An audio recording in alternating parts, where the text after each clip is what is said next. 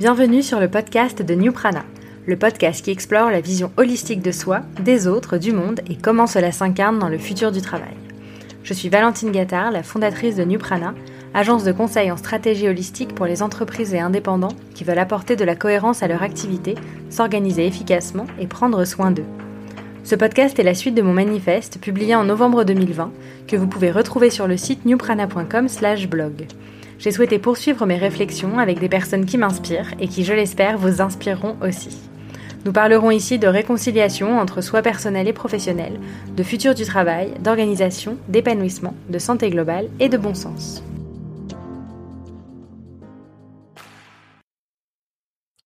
Dans l'épisode d'aujourd'hui, je reçois Samuel Durand, explorateur des transformations du futur du travail. Samuel diffuse ses explorations avec une énergie communicative et nous amène à réfléchir aux multiples possibilités déployées par les mutations actuelles et futures. Son documentaire Work in Progress, dont il nous raconte l'aventure, est notamment une excellente source d'inspiration. Vous découvrirez dans cet épisode son parcours, ses intuitions et ses espoirs pour le monde de l'éducation et du travail. Je vous souhaite une bonne écoute. Bonjour Samuel. Bonjour Valentine. Merci beaucoup d'avoir accepté mon invitation. Ben, avec plaisir. Je suis très très contente euh, de te recevoir euh, au micro euh, du podcast de New Prana. est-ce que pour pour commencer, pour pour te situer un peu pour nos auditeurs, est-ce que tu peux nous dire comment tu définis ton activité aujourd'hui? Ah, c'est, c'est très difficile parce que j'en fais j'ai plein d'activités et elles changent tout le temps. Euh, le, le, seul fil rouge qui reste en revanche, c'est que ça fait plusieurs années que j'explore les transformations du travail et que je diffuse mes apprentissages de plein de façons différentes. Euh, j'ai commencé en faisant des articles, en donnant des conférences, en rédigeant une étude. Et là, aujourd'hui, je le fais sous forme de documentaire avec Work in Progress. Et puis, demain, je vais explorer encore d'autres formats. Donc, euh, le fil rouge, c'est exploration de transformation du travail et puis ensuite diffusion de tout ce que j'ai appris. Bah, c'est une belle façon de, de décrire ces activités. C'est assez passionnant. Est-ce que tu peux euh, bah, nous raconter ton, ton parcours et en revenant surtout sur les tournants qui t'ont mené jusqu'à aujourd'hui et ce qui a forgé du coup ton, ton appétence euh, pour ce, pour cette exploration? Ouais, j'ai eu un parcours qui était euh, assez classique au départ. J'ai fait une classe préparatoire pendant deux ans. Après, je suis rentré en école de commerce. J'étais à Grenoble. Et, et donc jusque là très classique, mais très vite en fait je m'en suis écarté parce que en première année d'école, j'ai monté une première société qui était une marque de vêtements qui s'appelait Esquive, qui était du streetwear ski montagne. Euh, et donc j'ai développé des compétences que j'ai commencé ensuite à euh, monétiser en les vendant, en devenant freelance. Et donc c'est là que j'ai découvert le monde de l'indépendant et je suis tombé amoureux de ce fonctionnement-là. Euh, j'ai adoré ça. J'ai fait une vingtaine de missions en parallèle de mes études. Et arrive ensuite l'année de césure, qui est un moment charnière dans, dans ces écoles où on fait deux fois six mois euh, de stage généralement et moi, ça me tentait pas trop parce que j'avais déjà goûté à la liberté avant du travail en tant qu'indépendant. Et, euh, et, donc, je, je me voyais pas tellement faire ça. Donc, j'ai imaginé un projet dans lequel j'allais explorer le travail de demain, euh, qui s'appelait Going Freelance, qui était une learning expedition sur la relation entre les indépendants et les grandes entreprises. En fait, en tant que freelance, moi, je voyais plein de petits sujets qui pouvaient être améliorés, et je me disais que euh, il y avait certainement des boîtes qui le faisaient mieux que d'autres et qu'on allait aller voir ces entreprises-là justement dans le monde. Et en partant sur ce projet-là, j'ai euh, découvert tout le futur au work parce que j'ai rencontré des boîtes en full remote, des espaces de coworking, des communautés, des tiers-lieux, un tas d'autres sujets qui n'étaient pas forcément liés directement au freelance. Euh, et ça m'a ouvert sur le futur au work. Et, et depuis, bah, j'ai pas sorti les pieds de ce milieu-là parce que je, je, me régale, parce qu'il y a plein de moteurs en interne, des, des rencontres géniales. Euh, et, euh, il y a tellement de choses à faire comme c'est en constante évolution. Mais du coup, c'était un peu comme une, une intuition en fait que tu as eu qu'il y avait quelque chose à aller explorer du côté des indépendants et là, euh, tu as découvert euh, un monde euh, grâce à cette, à cette expédition. Ouais, j'ai bah, eu un petit peu de chance parce que c'est effectivement maintenant c'est devenu ultra tendance et ultra mainstream le concept de futur au revoir. Mais à l'époque c'était pas encore le cas. Ouais, j'ai eu j'ai eu un peu de chance effectivement de ce côté-là. Euh, et, puis surtout des, des rencontres formidables qui en fait une rencontre en amène une autre et puis une personne que tu rencontres en rencontre une autre qui fait que ça ça te fait de faire des petits sauts de puce d'une réflexion à une autre parce qu'en découvrant une nouvelle personne, tu découvres aussi une nouvelle thèse, euh, tu découvres une nouvelle vision d'un même sujet. Donc forcément, tu vas beaucoup plus loin dans ta réflexion personnelle que ce que tu avais imaginé grâce au regard des autres. Euh, et, et, donc, euh, ouais, une, vraie chance parce que ce sujet commençait à prendre de l'ampleur quand j'ai commencé à m'y intéresser en 2017-2018. Euh, et là, aujourd'hui, trois quatre ans après, euh, c'est plus que jamais ultra actuel. Et, et c'est super chouette d'avoir pu bah, déjà forger un regard là-dessus. Et puis et puis surtout, en fait, je, je, vois tout ce qui reste à faire parce que moi j'ai traité d'une partie du futur work, mais il y a encore tellement de choses à dire. Et puis il y a tellement de nouveaux usages qui vont pouvoir s'inventer dans le travail dans les années à venir, dans les décennies à venir, que c'est loin de terminer quoi. Et justement, euh, comment tu le définis toi aujourd'hui le future of work? Le future of work, je le définis euh, comme un ensemble de méthodes, d'outils, de processus, de bonnes pratiques, de façons d'envisager le travail aussi, euh, qui sont déjà le fait d'une minorité de personnes et, qui l'enjeu en fait c'est que demain ça devienne la norme. Et cet ensemble de choses euh, que j'ai décrites, c'est ça permet à la fois d'améliorer la performance et le bien-être au travail. Donc ça va autant euh, être euh, le future of work, ça va autant être un outil de gestion de projet à distance par exemple que une innovation managériale qu'une façon d'envisager le travail, euh, que euh, une nouvelle règle qu'on donne en entreprise. Enfin, il y a un tas tas de choses qui peuvent être le futur work, mais globalement, c'est des bonnes pratiques pour améliorer la performance et euh, le bien-être au travail. Et, euh, et comment ça s'incarne déjà pour toi aujourd'hui? Bah, personnellement, j'ai l'impression de vivre le futur work parce que euh, de plein de façons différentes. Déjà, je fais du télétravail, mais c'est pas, c'est, pour moi, c'est, c'est vraiment le truc évident, quoi. Futur revoir égale télétravail. Il faut aller beaucoup plus loin que ça. Mais euh, déjà, je travaille un peu partout. Tu vois, je travaille depuis chez moi la plupart du temps. Mais euh, enfin, dès que les cafés étaient ouverts, j'ai passé du temps dans des cafés, euh, sur un coin de table, un peu n'importe où, en déplacement. Je suis tout le temps en train de bouger. je bosse un peu partout. Donc, et, et puis là, tu vois, je vais, je pars en Suisse demain. Je vais travailler un peu en Suisse aussi. dans deux trois semaines, je serai en Espagne tout ça, mon métier me permet de continuer à travailler à distance. Il y a un côté aussi économie des créateurs, passion économie. Là, on a fait un documentaire. Contrairement à ce qui se fait habituellement, euh, bah, on n'a pas passé par de l'argent public, par du financement du CNC. On est passé par des voies un peu, euh, un peu annexes, un peu des, des chemins de travers, disons, euh, dans le tout, dans le tournage, dans le financement, dans la communication, qui fait qu'on on a un, esprit un peu rebelle par rapport aux institutions. Euh, toujours. Donc euh, là aussi, je me reconnais bien dans ce concept de passion economy euh, qu'on attribue du coup aussi au futur of work. Et puis à mon échelle, je fais partie de plein de communautés différentes, enfin de ouais, de, ouais des communautés, des collectifs. Ça dépend jusqu'à quel point je suis intégré dans chacune, mais j'ai vraiment l'impression de futur work que j'utilise des, outils que qu'utilisent des boîtes qu'on qualifie de futur of work depuis des années aussi. Euh, donc euh, j'ai l'impression que je suis un peu un, mélange. Je teste un petit peu tout, euh, tout ce que j'ai l'occasion d'essayer à droite à gauche sur les recommandations euh, d'outils, de bonnes pratiques, et, et puis surtout dans l'état d'esprit du futur work. et c'est un point que j'aime bien défendre, c'est le fait qu'il n'y a pas vraiment de frontières entre le travail et la vie personnelle, et que tout ceci se mélange bien, s'imbrique bien, et que j'ai qu'une seule vie. Et à mon avis, c'est vers là qu'on va, forcément. Alors pas pour tout le monde, parce que cette vision, il y a plein de gens dans laquelle ils, se reconnaissent pas du tout. Mais à mon avis, c'est le futur revoir pour une bonne partie de la population. En tout cas, je, je leur souhaite. Et euh, je le vis pleinement au quotidien. Et, euh, et, justement, il y a, y a un, un, sujet sur lequel j'avais aussi envie de te poser une question. Et tu, tu, en as parlé par rapport à ton film, euh, par rapport au financement. Comment tu as eu l'idée de faire sponsoriser ton voyage de d'exploration Going Freelance? Ah, donc quand j'étais en école, euh, il y a euh, ben, deux, deux, choses à mon avis. Alors la première, c'est que euh, en fait, euh, j'ai en fait au début, tu commences par faire ce projet, par te renseigner sur ce qui est intéressant, qui est-ce qu'il faudrait aller voir, quels sont les sujets qu'il faudrait aller creuser? Et puis au début, ça implique pas grand-chose, c'est envoyer un email, c'est faire une rencontre, faire un petit call, euh, lire un livre, truc comme ça. Et puis tu te rends compte que tu es embarqué en fait dans un projet, en fait bah oui, je suis en train de bien creuser le sujet et, euh, et que si j'ai envie de le faire bien, après il va me falloir un peu plus de sous que ce que j'ai sur mon livret A.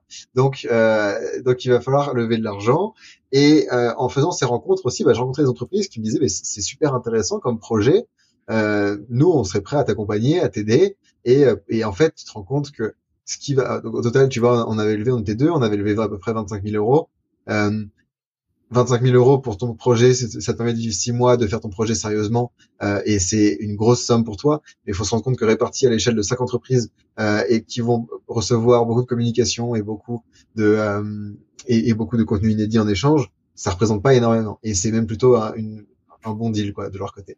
Euh, et, et, donc ça, enfin c'est venu un petit peu naturellement.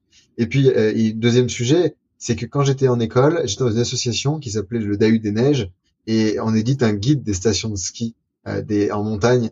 Et, euh, et, donc le principe, c'est qu'en fait on, on, va skier en échange gratuitement et on va manger au restaurant gratuitement en échange de critiques gastronomiques et de critiques sur les stations, de bons plans en station. Et donc cet, euh, cet ADN de dire je m'entoure de partenaires, euh, je gagne pas d'argent mais je paye pas non plus. Euh, enfin, en, tout cas de montage, d'organisation qui fait que c'est plus du partenariat. Euh, je, la, je la connaissais déjà en tout cas dans les associations et grâce à l'école. Donc ça j'ai répliqué, j'ai poursuivi, j'ai développé à ma sauce ce projet Going Freelance.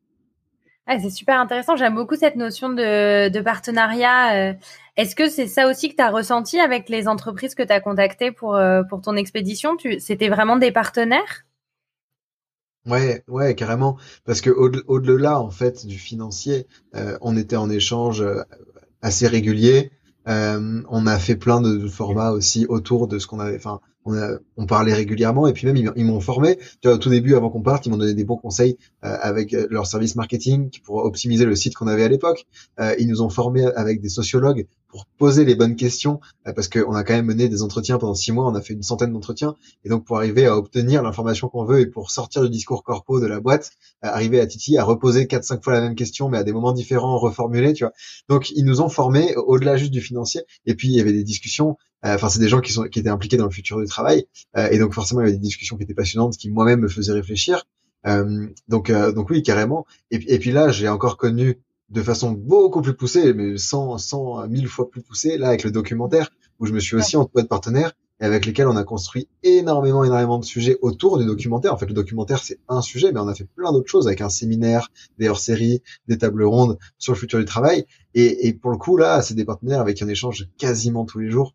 Euh, quasiment au, moins une fois par semaine et quasiment tous les jours. Et, euh, et, on va encore faire plein de choses après le documentaire ensemble. Donc, euh, donc moi, ce, cette logique de partenariat, d'enrichissement mutuel et on s'apporte plein de choses, je trouve ça formidable et j'ai envie de le poursuivre. Ah oui. Et, c'est, et comment tu les as sélectionnés justement ces partenaires-là?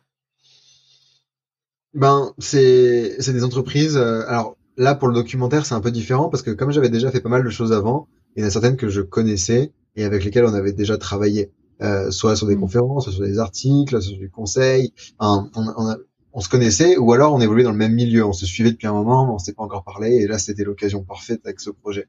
Euh, et, et c'est des personnes qui globalement, en fait, j'admire, des entreprises que j'admire pour un tas de choses euh, et, et, pour des soit soit des fonctionnements en interne, soit pour des services qu'elles ont mis en place, soit pour la vision d'une personne, euh, d'une équipe dirigeante euh, et avec lesquelles je m'entends bien déjà depuis longtemps. Et, et donc c'était en fait ça s'est fait presque naturellement en fait les partenaires sur ce projet-là. Et mm. c'était un peu pareil pour le projet d'avant aussi. C'était c'était assez naturel. D'accord. Et, et ton, ton école au moment où tu as décidé de faire ça, elle a comment elle, comment elle a accueilli ce, ce projet? Hmm. Mon école, euh, mon école, ils étaient sympas parce qu'ils m'ont laissé le faire. Euh, ils ont, ouais, ils étaient sympas parce que, en fait, il y a un programme qui s'appelle le Bureau des talents dans mon école qui permet, si t'es pris dans ce truc-là, de, de pouvoir éviter de faire des stages et de pouvoir bosser sur tes propres projets. Donc, ça rentrait dans le cadre de ce parcours-là, euh, Bureau des talents, euh, mon projet Going Freelance.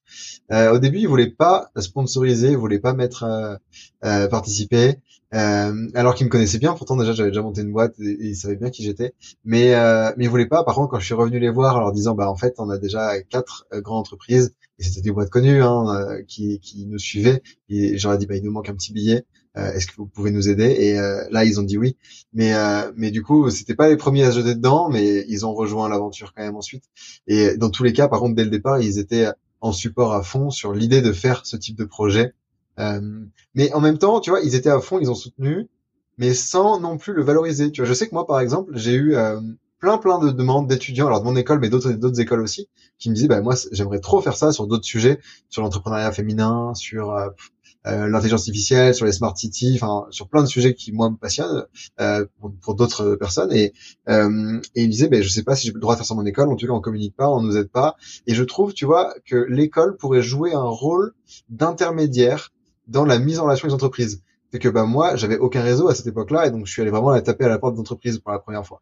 Euh, et pour le coup, j'aurais bien aimé que l'école joue son rôle de pont et de dire, bah, elle présente aux entreprises parce que les écoles, elles ont toutes des personnes qui sont payées à l'année pour entretenir les relations avec les entreprises, euh, pour les diplômés, qui, qui, viennent sur des forums, qui viennent sur des événements, sur du recrutement. Mais euh, elles auraient aussi tout intérêt à mettre en relation euh, les, les, entreprises avec les étudiants qui sont porteurs de projets euh, qui permettent de faire rayonner à la fois l'école et les entreprises. Donc ça, j'aimerais bien que ce soit mieux intégré en tout cas. On, pourrait aller beaucoup plus loin sur ce côté-là. Et il y a, y a d'autres choses dont, dont, dont as, sur lesquels, d'autres sujets sur lesquels tu as écrit concernant justement les écoles, l'éducation. Euh, c'est euh, qui doit aussi, elle aussi, beaucoup euh, évoluer en parallèle des transformations du travail qui sont en train d'arriver. tu as notamment écrit sur le fait de repenser les diplômes mmh. et notre notre posture face aux écoles avant d'entrer sur le monde du travail. Et qu'aujourd'hui bah, d'ailleurs ça, ça, se ressent dans ce que tu viens de dire que les écoles sont souvent un petit peu déconnectées du, du, monde du travail du terrain. Qu'est-ce que euh, qu'est-ce que ton expérience t'a appris en plus en plus de ce que tu viens de nous raconter et, et quelle serait euh, ta, ta vision euh, idéale de, de l'éducation dans le monde de, de, demain en parallèle des évolutions du futur du travail? Bah, moi, ce que j'ai trouvé formidable dans l'école, c'était tout le temps qu'on m'a laissé pour développer mes propres projets. Donc, une marque de vêtements et du freelancing et un projet de Learning Expedition. Tout ça, c'est des sujets sur lesquels j'ai énormément appris. Et j'ai appris en m'entourant de personnes extérieures à l'école, mais parce que l'école me laissait ce temps-là. Donc ça, c'était chouette. Et, et, en fait, j'ai appris aussi beaucoup dans les associations. Donc en fait, si tu regardes, j'ai appris dans tout ce qui n'est pas les cours et ce pour quoi on paye. Euh, et, et, les cours, par contre, je me suis beaucoup ennuyé. Il y a globalement un cours sur dix que je trouvais pertinent et dont je retire quelque chose. Euh, tu vois, alors après, euh, j'ai d'autres potes qui eux ont fait des parcours très orientés finance ou euh, très orientés juridiques, sur trucs particuliers qui n'était pas bullshit. Et là, c'était intéressant et ils en gardent quelque chose et c'est utile. Mais moi, qui ai fait un parcours bah, plutôt donc entrepreneuriat général, les cours, c'était vraiment pas intéressant, inutile, perte de temps. Euh, et donc j'apprenais beaucoup plus sur d'autres moments. Donc en fait, ce qui, ce qui manque, à mon avis, à la vision de l'éducation, c'est beaucoup plus de moments où on encourage la prise d'initiative et l'opérationnel. Euh, typiquement, intégrer des missions en freelance dans le cursus, je pense que c'est une, une idée pas mal. Euh, et puis des projets comme j'ai fait, plutôt que de dire à tout le monde allez faire deux stages de six mois et euh, en fait c'est pas très marrant pour la plupart des gens. Euh, encourager à créer un projet, dire déjà qu'on peut le faire parce qu'il y a peu de communication sur ces sujets-là, et au-delà de dire qu'on peut le faire, mettre en relation avec les entreprises, euh, mettre en relation avec les étudiants qui ont mené des projets similaires les années précédentes et qui peuvent donner des conseils parce que globalement moi ce que j'ai fait ça se réplique sur n'importe quel sujet et n'importe quand. J'ai coaché euh, une, petite dizaine de binômes, tu vois, qui sont partis sur d'autres sujets, qui m'ont donné des conseils. Euh, mes conseils, ils marchent pour tout le monde, euh, pour pour toutes les étapes en fait. Pour l'étape où tu veux cadrer ton sujet, l'étape où tu veux t'entourer de partenaires, l'étape où tu fais l'opérationnel, et ensuite des restitutions. Comment est-ce que tu te sers de ça pour faire un tremplin Mon parcours, il marcherait sur n'importe quelle personne qui a envie de faire la même chose sur notre sujet.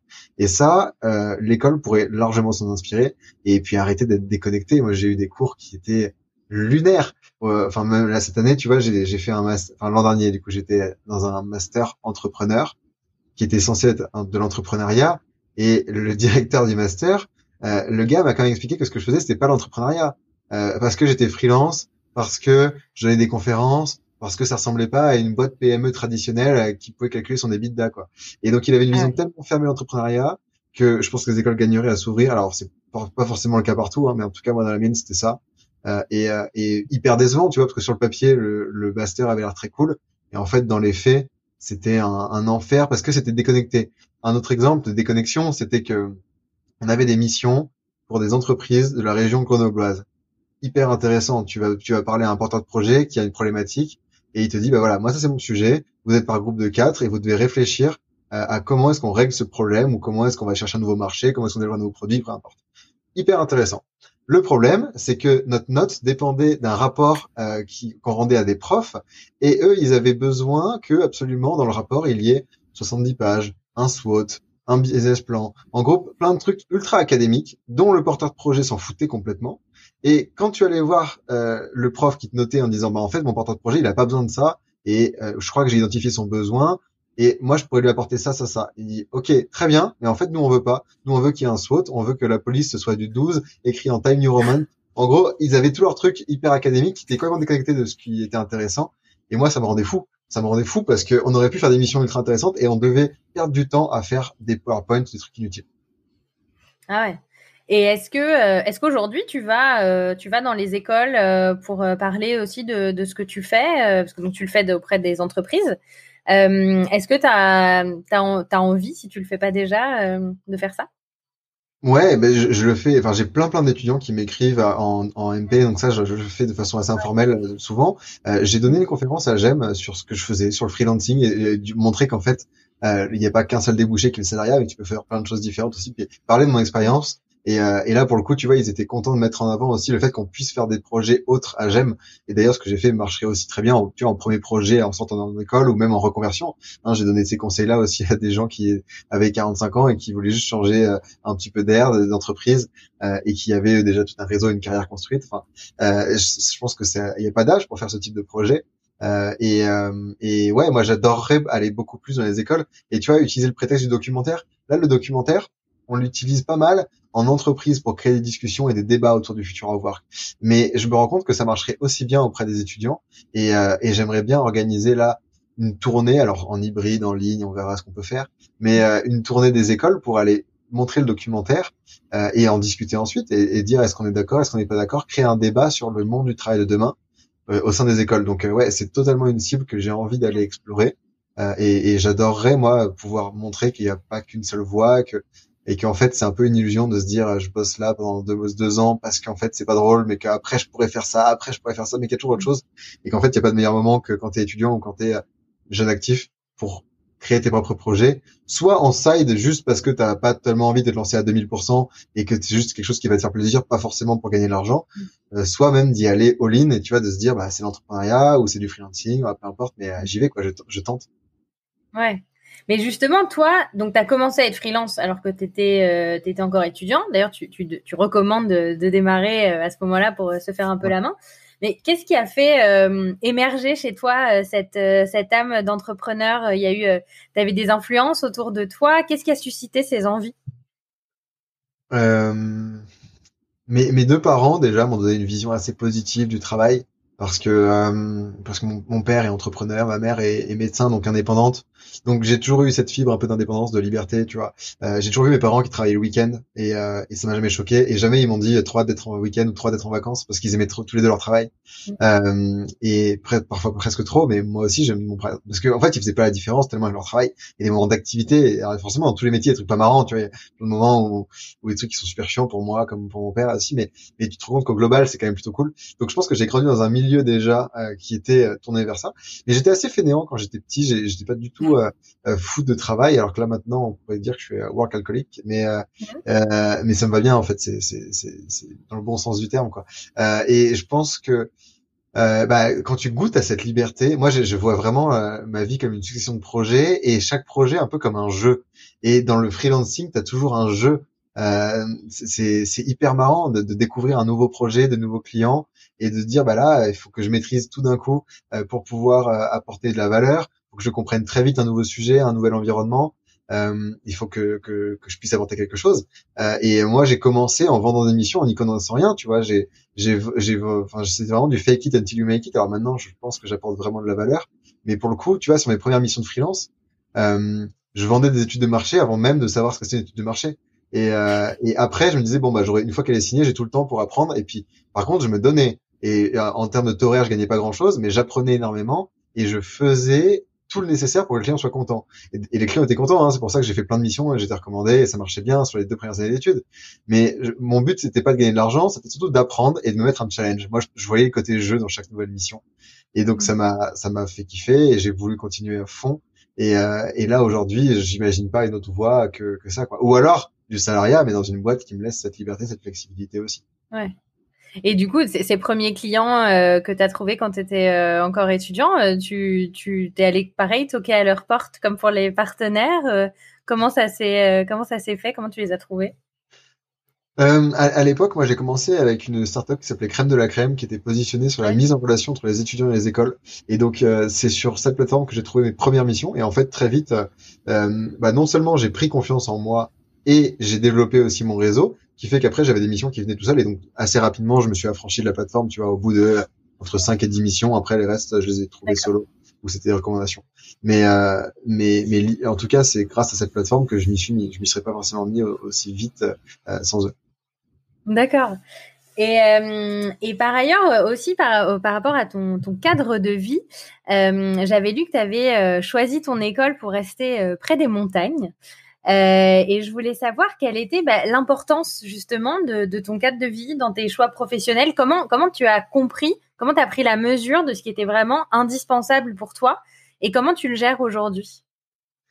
Ben oui, alors euh, euh, j'ai choisi les montagnes en fait. Bon déjà c'est parce que j'ai pas eu les parisiennes. Hein. Euh, en, prépa, tu veux bosser pour. en gros, tu prépares pour HEC et puis tu t'intègres à la meilleure quoi. Mais mais en fait ça m'arrangeait très bien quand même parce que j'avais déjà décidé que même si j'avais un, ESCP ou, ou un, un EDEC, tu vois, donc qui sont à Paris et à Lille, j'y serais pas allé pour rester plutôt à Lyon ou à Grenoble parce que je voulais les montagnes. Parce que déjà, en fait, au lycée, j'étais un grand, grand fan de montagne. En prépa, j'étais frustré parce que j'ai pas pu skier autant que je voulais. Et j'aime beaucoup, beaucoup la montagne. Et donc, j'étais ravi d'être à Grenoble dans cet environnement. Euh, et pour moi, c'est hyper important, euh, l'environnement dans lequel parce que euh, le plaisir, tu vois, ne faisant pas de différence entre le travail et le loisir, je fais la différence entre les deux évidemment, mais ne mm. faisant pas de différence entre vie personnelle et vie professionnelle, et eh ben à n'importe quel moment de la semaine quand il y a de la bonne neige, j'annule tous mes rendez-vous et je vais skier. Par contre, je vais bosser le samedi et le dimanche s'il y a un temps pourri ou s'il y a trop de monde sur les pistes, je préfère y aller le mardi, le mercredi. Donc euh, pour en fait jouir de cette flexibilité que te laisse l'indépendance, l'entrepreneuriat ou ce que tu veux, bah, il faut avoir des trucs à faire cool, tu vois. Et euh, donc, euh, donc être près de la montagne. Euh, si j'ai, moi, si j'étais fan de surf, bah, je serais installé à Bordeaux, au Biarritz, je sais pas où. Mais, mais en tout cas, l'environnement pour moi était important. Et puis chaque jour, moi, je me rappelle à Grenoble. Alors là, je suis à Lyon, c'est plus le cas. Mais chaque jour, quand j'étais à Grenoble, je me levais le matin, je passais cinq minutes à regarder les montagnes, et j'étais juste trop heureux. Il pouvait se passer n'importe quoi dans ma journée, juste parce que j'avais regardé les montagnes pendant cinq minutes le matin. Et ben, ma journée était déjà réussie, quoi. Et, ah et, et ça, c'est le genre de choses que j'ai envie de retrouver et euh, là, tu vois, je, suis très bien à Lyon, mais c'est aussi des concessions parce que ma copine fait ses études ici. Mais euh, mais euh, je sais qu'elle, je vais grandir et vivre à la montagne encore après assez rapidement. Mais est-ce que tu as grandi près de la montagne? Pas du tout. J'ai grandi à Lyon, mais dès que j'avais une occasion, je partais à la montagne. C'est de, c'est devenu une passion assez rapidement. Dès, dès, dès mon collège, lycée, et, et, mes potes aussi sont très fans de montagne. Donc, disons que j'ai un environnement qui tourne autour de la montagne. Et justement, donc tu nous parlais de, flexibilité euh, de, de l'indépendance. Donc aujourd'hui, euh, est-ce que tu en profites euh, réellement? Comme, qu'est-ce que ça te permet de faire en plus d'aller skier? Bah, ça me permet de voyager hein, partout. Tu vois là, la, semaine, fin de semaine, demain je pars en Suisse. Euh, la semaine prochaine je serai à, Madrid. Euh, enfin, je bouge, enfin je vais à Paris aussi. Je, je, bouge tout le temps. Donc ça permet de beaucoup beaucoup voyager dans la flexibilité euh, et le voyage, bah du coup de passer plus de temps que ce que je passerais si j'allais voyager seulement les week-ends ou quand j'étais en vacances et, et le faire à un rythme plus lent qui fait que tu fais pas juste du tourisme en fait. Tu vas visiter, vivre un peu comme un local quelque temps. Alors, je suis pas du tout digital nomade euh, euh, et c'est à mon avis un rythme qui ne m'irait pas. Mais par contre, euh, ouais, ça, ça me va très bien sur ce. Et puis même, si on prend dans le quotidien, tu vois, euh, moi je me couche entre 1h et 2h du matin euh, et je me lève par contre rarement avant 8h30, 9h. donc je suis pas, tu vois, souvent quand si vous recevez un email de moi, c'est qu'il a été programmé le matin. Hein. Avant 9 h faut pas se mentir, il a, il a été programmé. Euh, et, et, par contre, je bosse assez tard le soir. Donc tu vois, cette flexibilité, si on m'imposait des horaires de travail, ce serait pas possible. Euh, parce que le matin, jamais je serai là pour les premières réunions. Et, et je prends rarement des calls avant 10 h le matin d'ailleurs. Hein. Euh, même souvent, c'est avant midi, parce que je dors jusqu'à midi, parce que je bosse sur d'autres trucs. Mais, euh, mais tu vois, le fait d'organiser ta journée vraiment comme tu veux, de dire on peut pas me caler une réunion quand j'ai pas envie de faire une réunion. Et typiquement, moi, les réunions et les discussions, tout ce qui va nécessiter de l'interaction, je le fais beaucoup plus l'après-midi. Le matin, j'en fais quasiment pas. C'est dédié à la production. Donc, le contrôle de mes journées, le contrôle de mon lieu de travail, le contrôle de mon temps de travail, c'est là où j'ai vraiment la flexibilité totale. Et puis après, les outils, mais bon, ça, c'est pas une révolution. En fait, je m'en fous un peu quel outil j'utilise, euh, mais c'est quand même cool de pouvoir choisir ces outils. Ouais. Donc, il y a beaucoup, euh, beaucoup de choix, quoi. Ouais, énormément de, de choix. Parce que bah, la liberté, mm. c'est une, illusion, mais l'impression, en tout cas, de pouvoir tout choisir, l'impression euh, que si demain, sur un coup de tête, j'ai envie de partir en Afrique du Sud, eh ben, il y aura que la quarantaine et le test PCR qui vont m'arrêter, mais personne qui me dira, tu peux y aller, quoi. Ouais. Et euh, justement, donc à propos de, de voyage, tu as pas mal bougé pour ton documentaire euh, Work in Progress. Ouais. Qu'est-ce qui, qu'est-ce qui t'a donné envie de partager toutes tes recherches avec ce format? Et quel est le, le message principal que, que, tu souhaites transmettre avec ce, ce magnifique documentaire que j'ai eu la chance de, de voir? Ah ouais, c'est vrai, tu l'as vu, c'est chouette. Euh, Mais oui. euh, eh ben, envie de partager le fait qu'on on peut avoir du sens dans son travail de, de plein de façons différentes euh, et, euh, et, grâce aux récentes transformations du travail. Et l'idée de ce format de documentaire plus qu'autre chose, euh, c'est parce qu'en fait, quand j'avais fait ma Learning Expedition, euh, le livrable final, c'était un rapport d'études de 250 pages. Et personne ne lit un rapport d'études de 250 pages à moins d'être un barbare ou d'être vraiment concerné par la thématique. tu vois, il a été lu par des RH, il a été lu par des dirigeants de plateforme, euh, par et, c'était très intéressant. Hein, ça donne lieu à des conférences, mais disons que tu touches un public assez restreint. Euh, en même moment, moi, je voyais des documentaires sur plein de plateformes que je trouvais formidables parce qu'à la fois je passais un bon moment et en plus j'apprenais quelque chose. Et là, je me suis dit, bah, ce format ludique, euh, captivant, en même temps, euh, tu, enchaînes, ça va vite, euh, c'est ultra intéressant. Ça, j'avais envie de le poursuivre, de le creuser, de le continuer. Ok. Et comment euh, comment tu l'as comment tu l'as mis en place? Comment tu t'es dit ok donc je vais partir de tout ce que j'ai tout ce que j'ai écrit, tout ce que j'ai accumulé comme expérience. Comment tu l'as visualisé? Euh, mais je, me suis, en fait, quand j'ai commencé, j'ai écrit une sorte de gros article qui était le scénario. Et après, quand j'ai rencontré la boîte de production comme vidéo, euh, là, on a transformé ce, ce, gros article de 20 pages en scénario. Euh, on s'est dit, bah là, on va illustrer avec telle personne. Donc, euh, j'ai contacté tous les intervenants ensuite. Euh, et et ce qui est chouette dans le documentaire, c'est que la narration se construit un peu au fur et à mesure. C'est-à-dire qu'au départ, tu vois, j'avais cette idée de ce que j'avais envie de faire, et puis euh, je savais que j'allais voir telle personne parce qu'elle avait telle thèse en général et que ça allait plutôt bien marcher pour montrer ce que j'avais envie. Mais il y a plein d'éléments que j'avais pas anticipé, que j'ai la narration elle s'est réécrite au fur et à mesure. Alors déjà tu vas me dire euh, euh, forcément avec le Covid, on a parce que le documentaire a été écrit avant le Covid, donc forcément pour les transformations du travail, bah, il faut le revoir avec le prisme de la, lecture du Covid. Ok, mais en plus de ça, chaque intervenant, j'avais pas forcément anticipé tout ce qu'ils allaient m'apporter. Typiquement, quand on va à Barcelone, je pensais parler juste de tiers-lieux et de coworking avec Cécilia. Elle a donné tellement plus sur l'intelligence artificielle, le rapport euh, qu'on entretient avec les machines, euh, le loisir, pareil, ce dont on parlait avant, euh, vie personnelle, vie professionnelle, que ça, c'est des trucs, tu vois, qu'on a intégré dans le documentaire, et donc j'ai retravaillé la narration au fur et à mesure. Et c'est ce qui fait que le, le, le, format est intéressant, je trouve, parce que tu fais se répondre des interviews, tu fais des liens, et tu l'écris au fur et à mesure. Qu'est-ce que cette, euh, cette aventure, ce tournage t'a apporté euh, toi à titre euh, à titre personnel et, pas que, puisqu'on a bien vu que c'était tout était très mélangé. qu'est-ce quelles leçons tu en tires? Énormément déjà que c'est beaucoup d'optimisme parce que toute la vision qui était partagée par l'ensemble des speakers de documentaire était est résolument tournée vers l'avenir et, et, positive et c'était très très chouette. Au-delà de tout ça, le documentaire, on voit cinq minutes avec les intervenants, mais euh, faut imaginer qu'à chaque fois, c'est une demi-journée ou une journée passée avec l'intervenant. Donc, à titre très personnel, c'était des moments géniaux parce que c'est des gens que j'admire, qui ont forgé ma vision du travail, et, euh, et c'était l'opportunité de m'offrir en fait du temps avec eux, euh, parce que euh, rien que l'installation du matériel, il y en a déjà pour deux heures, deux heures et demie avant de commencer à allumer la moindre caméra. Donc, donc ça, c'était très chouette. Et puis, bah, des, encore une fois, des, des, beaucoup de leçons pour améliorer la, et forger encore une nouvelle vision du travail que qui se développe au fur et à mesure. En fait, la vision que j'ai aujourd'hui, elle, va forcément changer dans un an, dans deux ans, et ce sera au gré des rencontres. Et c'est en passant ces moments-là, avec des discussions. Tu la personne qu'on a vue à Berlin, Joriam par exemple, euh, on a passé l'après-midi, même la journée ensemble à tourner. Et puis ensuite, on a passé toute la soirée, même une bonne partie de la nuit, euh, à boire des bières ensemble et euh, à discuter de notre vision du monde, du travail. Donc c'était c'était des moments géniaux, hors du temps, euh, et, et, en même temps, tu vois, c'était un peu des missions commando. À chaque fois qu'on se déplaçait, on y allait un ou deux jours. Euh, et les réalisateurs, qui étaient deux, euh, étaient pleinement intégrés. Ils n'étaient pas simplement là pour tenir la caméra le moment de tourner. Quoi. on passait tous les moments ensemble. On était en Airbnb. Euh, donc c'était et moi, c'est enfin c'est des amitiés qui ont été tissées aussi avec toute l'équipe de tournage, avec qui on va encore avoir d'autres projets. Donc à titre personnel, ça m'a apporté énormément de choses. Et puis surtout, j'ai appris énormément dans tout ce projet-là.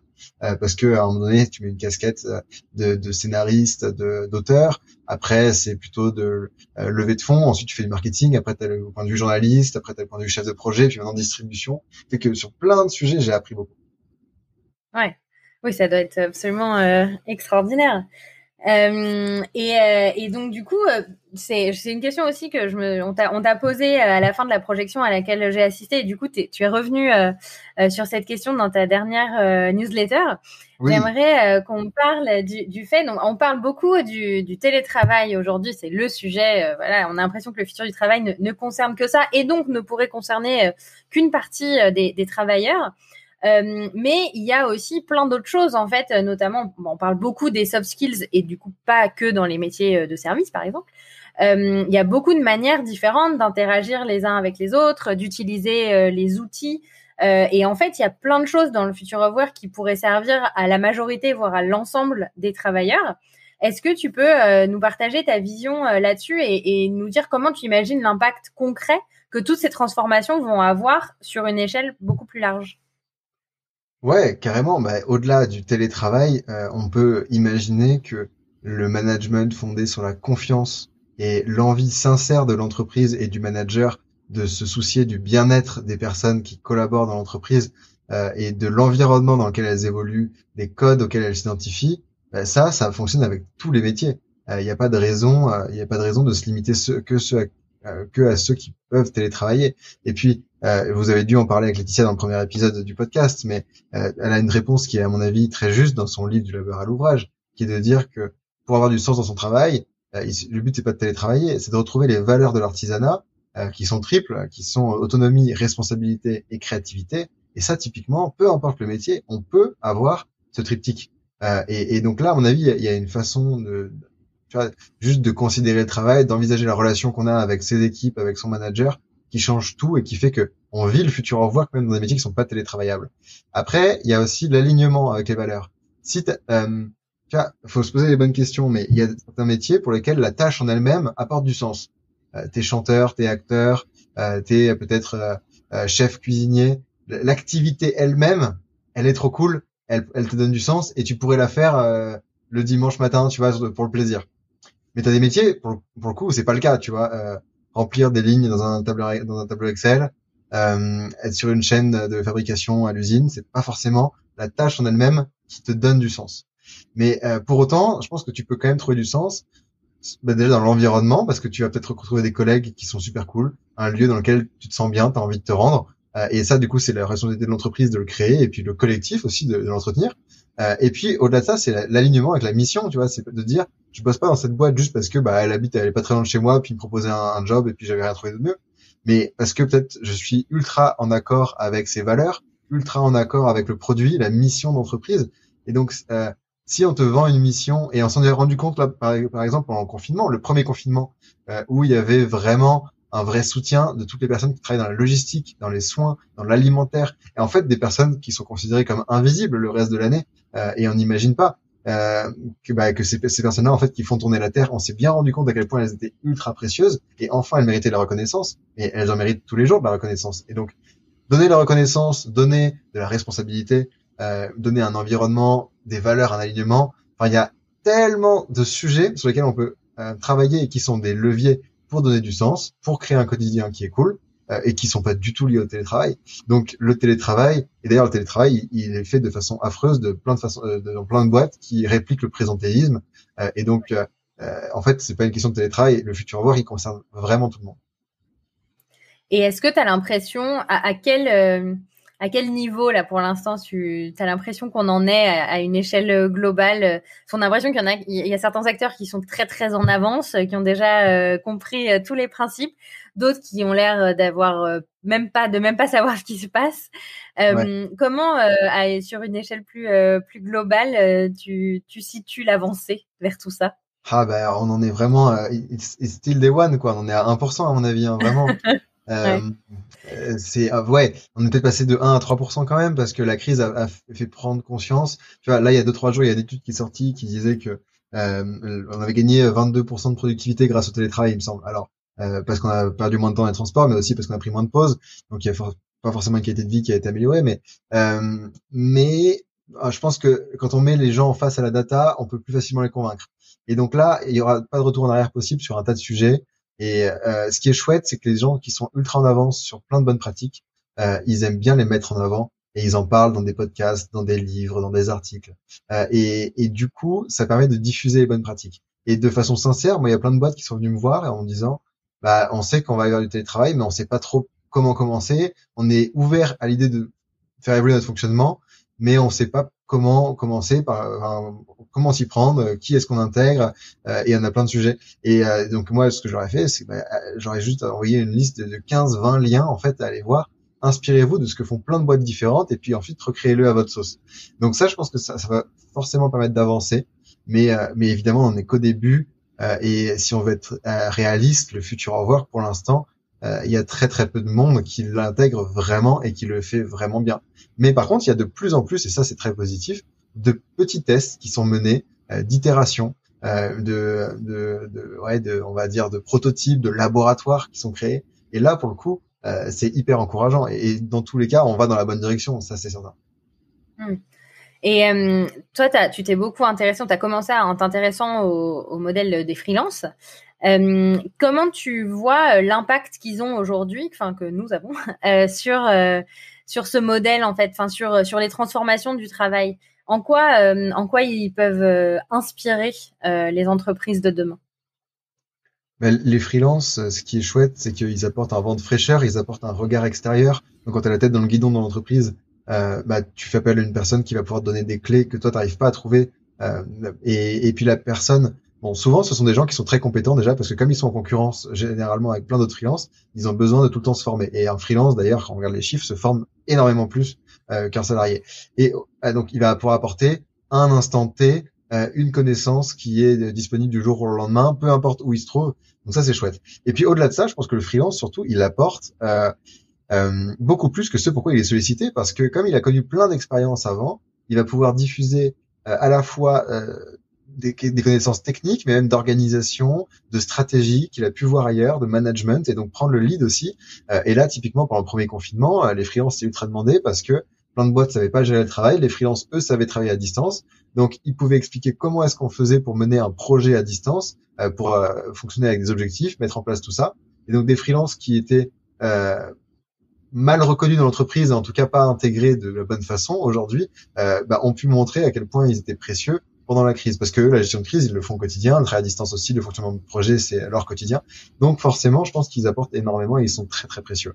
Et, puis d'une façon générale, en fait, euh, une entreprise qui fait appel à des freelances et qui crée une équipe hybride euh, pour euh, pour bosser, c'est une entreprise qui valorise la compétence et le talent plus que le statut ou les petites histoires de politique qui en entreprise. Et donc c'est une entreprise qui va qui progresse nécessairement plus vite de se dire bah en fait pour un projet donné on va faire appel à des talents plus que à un poste. voilà pour le coup c'est c'est ultra positif. Ouais, j'aime beaucoup cette idée de, de, capitaliser sur, sur les talents euh, justement des, des, collaborateurs, des freelances, des gens avec qui on, travaille. Et euh, je vois un, peu un lien avec euh, le, fait que je, la façon dont tu parles du, travail, on, sent, c'est partagé, que ça peut être une grande source d'épanouissement. Euh, quel, euh, et c'est d'ailleurs dans, dans, le documentaire aussi, tu, tu parles beaucoup du, du, rapport, du rapport au travail de manière générale. Quelle, euh, quelle image tu as envie de donner euh, du travail avec, avec, à travers tout ce que tu fais? Une image résolument positive, une activité euh, formidable qui parfois rapporte de l'argent, parfois rapporte pas d'argent mais rapporte de l'apprentissage, des connaissances, des nouvelles personnes qu'on rencontre. Euh, et moi, je vois vraiment ma vie comme une succession de projets euh, et j'aurais du mal tu vois, là, j'aurais du mal à te dire, par exemple, est-ce que euh, je discute avec Valentine parce que on est deux êtres humains qui avons envie de discuter et c'est un plaisir et c'est de la vie personnelle, ou est-ce que ça m'est utile parce que je fais la promo de mon documentaire? Et dans ce cas-là, c'est professionnel, tu vois. Euh, c'est un peu les deux. Euh, mais euh, cette conversation, on l'a en semaine, on aurait pu l'avoir un week-end, ça m'aurait pas dérangé du tout. Euh, et, et, donc, euh, tu vois, un travail comme ça où t'es pas capable de dire si c'est du travail, bah, c'est là où tu as tout gagné. Évidemment, alors euh, spoiler, tout n'est pas rose. Euh, moi, quand je fais ma compta, je prends pas de plaisir. Euh, quand je fais, tu vois, moi j'aime bien écrire, faire des relectures sur mes articles, ça me fait chier. Ça me, je prends pas de plaisir non plus. Il y a plein de trucs qui, qui sont pas marrants dans ce qu'on fait dans le travail, mais il y a, mais au global, à la fin de la journée et à la fin de la semaine, t'es super content. Donc, quand t'es plus capable de dire que tu vas au travail, mais que juste tu as une activité, tu peux différencier tes différentes activités Là, euh, je pense que c'est le moment où là tu prends du plaisir dans ton travail et, euh, c'est même difficile de l'appeler le travail parce que tu n'as plus la notion de souffrance du tout dedans. Ah bah c'est intéressant que tu parles de, souffrance parce que euh, il y avait une phrase dans un de tes articles que j'avais trouvé très intéressante, qui est la suivante. La sémantique du mot travail évoque à la fois la souffrance et la création, puisque le mot désigne d'abord les peines de l'accouchement.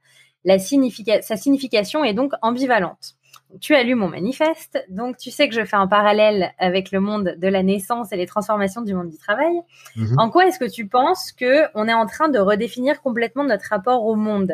Justement en, naviguant entre la création, la souffrance, la, vision des choses et la, et la place du travail dans nos vies bah, je pense question un peu large. Ouais, mais très bien. en fait, je, je pense qu'avant, on considérait le travail comme une souffrance et et c'était bien comme ça, tu vois. On se posait pas tellement la question parce que euh, et c'est encore une fois ce qui explique très bien Laetitia. Il y avait tout un, toutes les contreparties que tu avais en échange du salariat et que ça, du coup, ça, ça rendait le travail moins pénible euh, et que du coup, tu étais capable de supporter en fait tous les côtés négatifs parce que tu avais plein d'avantages. Mais on s'est rendu compte, bon, déjà ces avantages, moi je suis pas sûr de, si aurais, que je les aurais acceptés à l'époque, euh, que je m'en serais contenté, tu vois. Euh, et puis là, surtout, on s'est rendu compte que bah, c'était, enfin, euh, on passait quand même beaucoup de temps au travail. Et puis on a tellement insisté sur notre bien-être dans tellement de pans de notre vie qu'on essaye d'optimiser, de rendre euh, doux, de rendre agréable, de rendre sympa.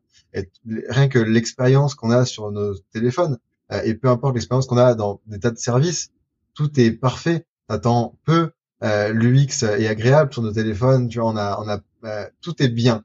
Et pourquoi est-ce que je devrais du coup souffrir au travail? Donc tu vois, je pense qu'on s'est mis à questionner notre rapport à la souffrance, notre rapport au bien-être, en se disant que, ben, en fait, mon, est-ce que le but de la vie, ce serait pas juste de ressentir beaucoup de bien-être tout le temps? Euh, et de plein de façons différentes du coup. Euh, et, euh, et donc je pense que c'est c'est à partir de là qu'on s'interroge sur comment est-ce qu'on peut améliorer le travail euh, et, et, et, ce qui nous donne bah, du coup grâce aux nouvelles technologies plein de nouveaux usages du travail, de plein de façons de s'épanouir de nouveau. Euh, non mais c'est justement bah, tu parlais de, de Laetitia donc qui, qui donc je, nous, je crois que nous avons tous les deux beaucoup apprécié euh, euh, son livre euh, du labeur à l'ouvrage, où elle dit donc justement voilà que le, travail peut permettre la réalisation de soi, notamment en lui donnant une dimension plus artisanale. Et, et, moi je vois aussi dans cette approche le, le, moyen de nous réconcilier entre nos, donc nos, nos différentes identités. C'est tout au long de cette conversation, tu as beaucoup, tu es beaucoup revenu sur le fait que pour toi c'était pas c'était pas dissocié. Donc euh, c'est ce qui est le ce qui m'intéresse que je, moi je parle de réconciliation, il y a il y a différentes mmh. façons euh, dont on peut en parler. Et donc toi, voilà, dans, dans, tout ce que tu partages, dans tout ce que tu fais, tu, tu parles beaucoup de toi, tu t'investis énormément. Euh, et comme tu le disais, tu parfois tu sais pas très bien si c'est ton toi personnel ou ton toi professionnel qui est en jeu ou les deux. Et donc ma question c'est est-ce que tu te sens toi, toi-même, dans tout ce que tu fais aujourd'hui? Ouais, franchement, franchement, euh, franchement, oui, euh, à, à, 200%. Hein. Il n'y a pas de moment où je, je, dois porter un masque. Et tu vois, là, j'ai dû laisser échapper quelques mots vulgaires dans notre conversation parce que je parle comme ça tout le temps.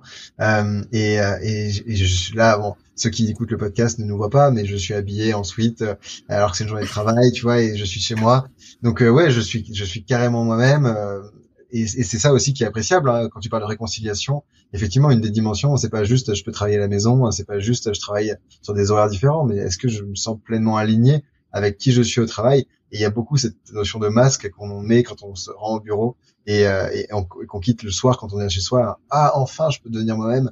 Je peux. Euh, bon, euh, mais c'est ouais. Heureusement, en fait, je pense qu'on a besoin d'être aligné, sinon on devient fou. Il y a des moments, tu vois, où j'étais pas moi il y a des moments où euh, je me rappelle, bah, justement, quand j'étais en école l'an dernier, euh, où je devais euh, rendre des trucs pas intéressants pour des pour, pour mon master parce que c'est un truc académique. Et le, lendemain ou la veille, je donnais une conférence sur un sujet qui m'éclatait à Paris, où j'écrivais un article que j'adorais, et j'avais vraiment l'impression d'être schizophrène. J'ai l'impression euh, de, de, devenir fou. On me disait, bah, il faut que tu fasses ça, il faut que tu fasses ça, et j'avais du mal vraiment à le faire. Euh, et, et d'ailleurs, il fallait se pointer en costume jamais on me fera mettre un costume pour aller me pointer à un oral euh, à, à, Grenoble, tu vois. Et pour le coup, je, je le mettais pas. Euh, et c'était ma petite rébellion personnelle. Mais, euh, mais disons que, tu vois, je, je ressentais vraiment la, le, la dissociation entre mon moi personnel et le moi qu'on attendait de moi professionnel. Euh, et du, du coup, dans tout ce que je fais en tant qu'indépendant pour lequel je décide, euh, je veux vraiment que les deux soient liés et je fais en sorte que ce soit le cas. Parce que du coup, tu en avais déjà, tu en avais conscience en fait à ce moment-là, tu te l'étais formulé que c'était un enjeu pour toi, une chose à laquelle tu voulais échapper. Ouais, ouais, carrément. Je, je sentais. En fait, tu, je, j'ai l'impression que j'ai des réflexions de personnes qui ont 40 ans, et, mais, euh, mais, mais, euh, mais, tu nous rappelles quel tu as ouais, J'ai 24 ans, mais, mais c'est, mais, mais j'ai l'impression, tu vois, que je, je, suis pas du tout capable d'accepter de faire quelque chose euh, qui qui me va pas, tu vois, ou avec lequel je suis pas d'accord. Euh, et, et, cette notion, en fait, euh, moi j'ai plein de potes qui font des trucs euh, et qui se disent, je fais ça parce que dans deux trois ans je pourrais faire ça, et puis après ça me viendra de faire ça. Mais du coup, ils sont prêts à accepter euh, des jobs qui sont pas intéressants, pas cool. maintenant, avec l'espoir de dire ça sera mieux après. Et ça, moi, jamais dans mon cerveau, ça, ça, a été une éventualité. Tu vois, jamais je me suis dit, bah ouais, je pourrais faire ça. Euh, ça me, ça m'a jamais traversé l'esprit. Parce que c'est maintenant, en fait. Je, je, ça me plaît pas du tout de vivre dans le futur, de se dire, je vis en attendant le soir, en attendant le week-end, en attendant l'été, les vacances, la retraite, encore pire. Euh, mmh. Je veux jamais être à la retraite, moi, tu vois. J'ai envie de continuer à m'éclater. Enfin, un jour on pourra dire si, on veut je suis en retraite mais ce sera pas vraiment une retraite je continuerai de bosser sur ce truc qui me font plaisir euh, et, et, puis je prendrai des vacances avant avant la retraite quoi quand j'en aurai envie t'as toujours été euh, ancré dans le présent comme ça euh, de de tout de aussi loin que tu te souviennes? Ouais, bah ouais, le seul moment, je pense, où je l'étais pas, c'est quand j'étais en prépa, parce que pendant deux ans, ta vie entière est tournée sur la réussite d'un concours. Donc là, pour le coup, euh, tu profites pas et tu mets de côté. Et, peut-être que ça m'a aussi forgé dans ce sens-là, tu vois, de se dire que bah euh, là, typiquement, pendant cette prépa, il fallait se lever tôt. Il fallait se lever à 7 heures le matin. Pour moi, c'est tôt. Euh, et il fallait être en cours à 8 heures et concentré. Mais moi, de 8 heures à 9 heures, j'arrivais à rien comprendre parce que juste j'étais fatigué. Et je me rappelle de ces deux années. Bon, j'ai regardé très très bons souvenirs et des très très bons potes. Donc, euh, globalement, c'est un bon souvenir prépa. Mais je me rappelle surtout que j'étais vraiment très fatigué tout le temps. Et ça, en sortant de la prépa, je me suis dit, mais en fait, plus jamais personne va me dire à quelle heure je vais me lever. Je me et d'ailleurs le matin, je mets pas de réveil, je me réveille naturellement quand je suis prêt à me lever. Euh, et mon corps va me réveiller euh, quand, quand il y a besoin, tu vois. Et, euh, et c'est tout. Et ça, c'était ultra important pour moi. En sortant de prépa, je me suis dit ah bah ça y est, maintenant je suis tranquille, plus personne va me dire à quelle heure je dois me lever. Et c'est tellement un plaisir, c'est tellement génial. C'est très avant-gardiste d'écouter son corps comme ça en fait, tu es, à la fois très dans le présent dans ta vie, mais très en avance sur ton temps, sur euh, sur beaucoup de choses. C'est non, mais c'est pas moi, c'est les choses que je que je défends. Euh, tu vois, de d'à la fois d'être épanoui dans son travail, de s'écouter, d'écouter les signaux de son corps. Enfin, c'est euh, c'est hyper c'est hyper important. Et aujourd'hui, c'est pour ça qu'on évite aussi de, le, le burn-out de fatigue. Enfin, bon, il y a Ariana Huffington qui a écrit un livre sur la révolution du sommeil. Enfin, on est en mmh. train de se, se rendre compte à quel point c'est important et de, de s'écouter comme ça, de se dire bah moi je voilà je fonctionne bien à ces horaires-là et j'ai besoin de que mon corps se régénère. C'est euh, c'est enfin c'est génial que si jeune tu tu aies déjà intégré ça parce que il y a tellement de, de gens à qui ça que ça plombe, enfin tout simplement. Ouais, c'est c'est c'est une souffrance pour moi de me lever tôt et de, et de me dire que j'aurais pu être mieux dans mon lit à cette heure-ci plutôt qu'être je ne sais où. Alors bon, évidemment, quand j'ai un train ou un truc à faire, je me lève tôt. Mais bien euh, sûr. mais quand je peux le faire, tu vois. Et, et par contre, je sais que je compense le soir, tu vois. Je, je, suis capable de travailler très tard le soir et même je suis assez productif le soir. Et c'est plutôt bien parce que j'ai pas de mail qui rentre, je suis pas dérangé, j'ai pas d'appel, je suis hyper productif et ultra focus le soir. Euh, je, je, pense qu'il faut juste se connaître, connaître son rythme biologique euh, et euh, tu vois, moi je vois ma copine, c'est l'inverse. Le soir, après 21h, euh, ça sert à rien de lui parler de quoi que ce soit, elle comprend pas rien. Par contre, le matin, à partir de 6h, elle pète la forme, elle saute partout et elle est prête à travailler. Euh, et bah, tu vois, elle, pareil, si on lui demandait de travailler le soir, ça serait pas possible. Tu vois, elle bosser dans un restaurant le soir, ça serait pas possible. Elle dormirait sur les chaises. Par contre, le matin, aucun problème. Et à partir du moment où juste as compris comment tu fonctionnais, qui t'étais, alors là on parle de sommeil, mais il y a plein d'autres sujets, hein, évidemment. Euh, il y a des gens qui sont qui sont irritables facilement ou qui euh, d'une journée à une autre sont pas de la même humeur, tu vois. Euh, ça aussi, il faut se connaître. et si tu arrives, à te connaître sur plein d'aspects, tu es capable de, de mieux optimiser ton travail, mais tes rapports avec la vie en général, ton organisation en général, et, et tes rapports avec les autres aussi. Oui, complètement. On est très aligné là-dessus. Euh, et euh, pour, on, on, approche de la fin. Euh, est-ce que tu peux nous, nous dire euh, ce qui, euh, ce qui t'épanouit le plus aujourd'hui? Alors, on a, on a beaucoup d'informations qu'on a pu glaner au cours de cette conversation. Et si tu devais le, le résumer, vraiment la source de ton épanouissement dans ce que tu fais? Il y, y, a deux moteurs, à mon avis, principaux. Le, le moteur numéro un, c'est c'est le challenge, c'est l'adrénaline, c'est que avec ce documentaire, par exemple, tu vois, j'ai fait beaucoup de premières fois. J'ai fait ma première fois avec une caméra, la première fois enregistrer, des, des, la première fois faire des interviews euh, en anglais sur des trucs euh, qui m'intéressaient. Donc, en fait, c'est plein de découvertes, plein de challenges. De me dire, est-ce que je suis capable de faire ça? Est-ce que je suis capable de... Donc, il y a plein d'objectifs et d'adrénaline dans, dans ce que je fais, et ça, c'est un moteur. Et ça m'épanouit au quotidien parce que à la fin de la journée, tu as atteint ton objectif et demain, tu as encore d'autres trucs. Donc, je suis un peu drogué à, ça. Euh, et, euh, et puis, le deuxième moteur, c'est de rencontrer des personnes passionnantes dans le documentaire et, et dans tout ce qui va autour, tu vois, avec les partenaires, on a rencontré des gens géniaux aussi. Et c'est des moments privilégiés de rencontres, de voyages. Des, je te disais quand on buvait des bières avec Joriam à Berlin, mais j'aurais une anecdote avec chacun des, des personnes qui sont, chacune des personnes qui sont dans le documentaire à te raconter. c'est c'est des, des moments géniaux et je sais que tous les projets que j'ai envie de mener plus tard, je veux garder cette notion de liberté, de challenge, d'apprentissage, euh, mais de rencontre surtout. Euh, donc ça, c'est à mon avis mes, mes deux moteurs. Euh, et, euh, et, ça aussi, tu vois, quand on parlait de bien se connaître, je pense qu'il faut les connaître.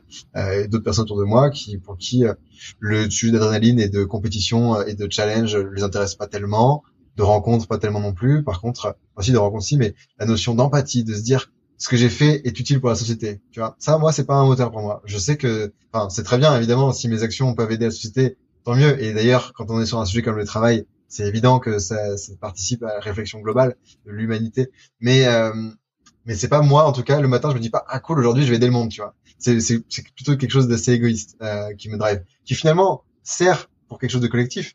Mais mon moteur personnel, euh, il est plutôt égoïste. Ok, bah c'est, c'est bien de le savoir et de le reconnaître. Et, euh, et alors du coup, euh, la dernière question, euh, quels sont quels sont tes projets pour l'avenir? Ben là, j'ai découvert que déjà, je vais avoir bien au moins six mois de promotion du documentaire après avoir passé un an à le faire. Euh, mais, tu vois, ce, ce, work in progress, j'ai adoré le, le préparer et, et, la boîte de prod avec laquelle j'ai bossé comme vidéo, euh, je me suis très bien entendu avec eux, donc on a envie de bosser sur d'autres projets ensemble.